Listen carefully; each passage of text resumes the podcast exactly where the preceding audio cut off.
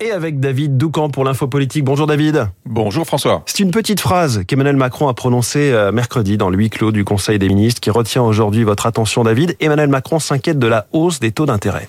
Oui, la France a emprunté à 3% il y a quelques jours, ce qui n'était euh, jamais arrivé depuis des années, a-t-il lancé euh, devant ses ministres avant d'ajouter J'avais parlé de fin de l'abondance sur les ressources naturelles, c'est aussi le cas sur les ressources budgétaires. La Première ministre a alors rebondi pour expliquer la consigne. Il faut arrêter la course à l'annonce dans les médias avec une nouvelle dépense à chaque fois, ce n'est plus possible.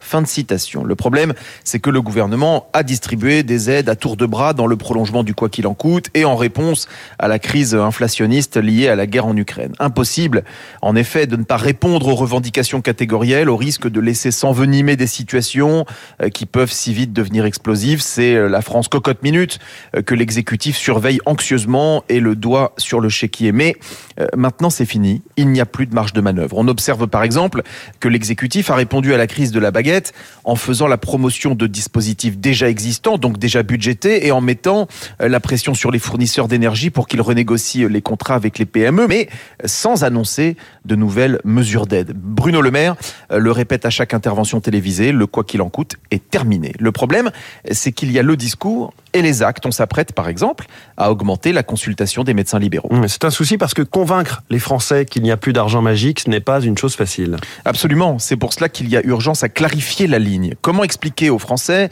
qu'ils vont devoir travailler plus longtemps pour des raisons de sérieux budgétaire, tout en continuant à distribuer euh, les chèques, que ce soit en population générale, comme c'était le cas jusqu'à présent avec la ristourne à la pompe, ou euh, sur des catégories professionnelles qui, une par une, euh, vont demander leurs aides. Emmanuel Macron entretient depuis quelques années un rapport ambigu à la dépense publique. Il est à la fois l'homme qui lançait il n'y a pas d'argent magique et celui du quoi qu'il en coûte. Les Français, accros aux aides de l'État, ont bien sûr préféré retenir la seconde formule. Le président va devoir sortir de cette ambiguïté dont raffole un pays drogué à la dépense publique. Toute la difficulté est de nous désintoxiquer de cette profonde addiction avec des taux à 3%, le sevrage est indispensable. Le sevrage est indispensable sur cet euh, argent magique. L'info politique de David Doucan, rédacteur en chef du service politique du Parisien. Merci David. David Abiker, les titres de la presse avec vous, une ambiance électrique ce matin. Entreprise, la bombe des contrats d'électricité, c'est la une des échos, idem à la une de la tribune, bras de fer entre l'État et les fournisseurs d'énergie pour payer les factures des très petites entreprises. Ça va flasher, prévient le Parisien aujourd'hui en France. Il y avait les radars, les radars tourelles, voici venir les radars embarqués.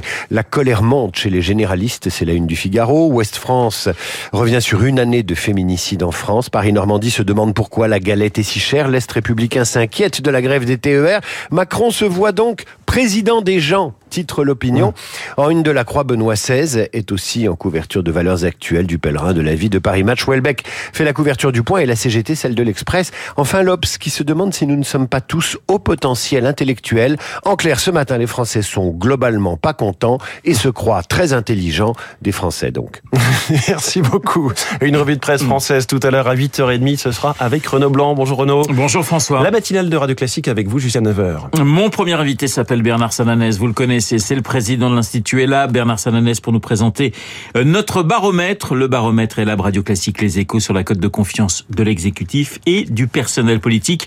Rendez-vous à 7h40, 8h05, frangipane ou gâteau à la flair d'oranger. Question existentielle dans le journal de Lucille Bréau. Gros plan sur l'épiphanie et la galette des rois. Nous en parlerons avec le pâtissier Yann Couvreur. Bon appétit. Au passage, si vous prenez votre petit déjeuner, 8h15, c'est Patrick Pelou qui sera dans notre studio.